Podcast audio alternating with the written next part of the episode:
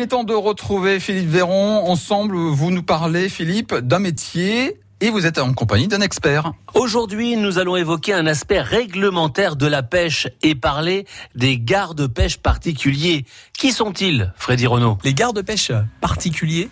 Sont pour la plupart bénévoles. À la fédération de pêche, on a deux salariés, deux gardes de pêche particuliers salariés, mmh. et les autres sont des bénévoles, donc des personnes qui se sentent investies par ces, par ces des missions diversifiées du garde de pêche. Ils participent à la surveillance des milieux aquatiques, avec euh, donc repérage des espèces invasives, des espèces euh, remarquables, enfin voilà. Et une mission bien sûr de contrôle auprès des pêcheurs. Donc c'est vraiment le trait d'union entre la fédération de pêche et, le, et les pêcheurs.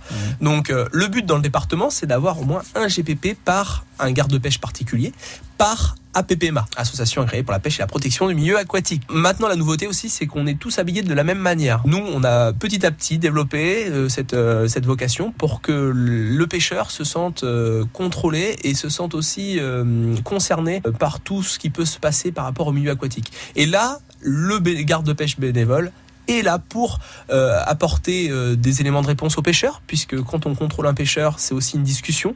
Et donc euh, à ce moment-là, le garde-pêche amène des, des, des, éléments sur les questionnements des pêcheurs, sur les, la réglementation, sur le milieu, sur les pollutions, sur, enfin un peu sur tout. Mmh. Et au final, c'est une vraie, une vraie, un vrai contact très très important qu'a le garde avec le pêcheur. Ça veut dire que ces personnes volontaires qui font de la garderie, ce que vous appelez de la garderie dans votre jargon, sont des gens qui sont aussi formés. On ne devient pas euh, garde particulier comme ça seulement parce qu'on le veut. Il y a une formation. Exactement, Philippe. En effet, euh, comme tu le dis, euh, déjà tout le monde ne peut pas faire ces missions-là, notamment de contrôle auprès des, pêcheurs. Ça colle pas avec la personnalité de tout le monde.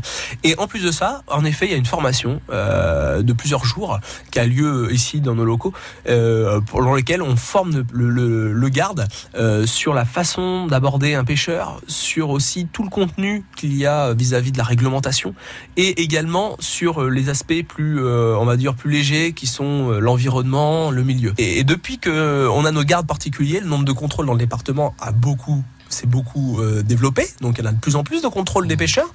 Et maintenant, on le quantifie également. Donc, euh, je pense que de, dans ces dernières années, dans les pêcheurs du département, il y en a beaucoup qui ont été contrôlés, euh, soit par les services des gardes de pêche particuliers bénévoles, ou soit par les services de l'État. Mmh. Mais en tout cas, euh, c'est vrai que c'est une notion importante et puis euh, nécessaire, puisque c'est vrai que bah, il y en a beaucoup de pêcheurs qui nous disent, eh ben, on est content de vous voir. Mmh. Et, euh, et ça, et ça, c'est quand même un, un, bien, puisque puisque voilà, c'est pas une, c'est pas négatif. Hein. On n'est pas là pour faire de la répression, on est là pour faire de la sensibilisation. Merci beaucoup Freddy, merci beaucoup Philippe. On vous retrouve demain pour de nouvelles aventures.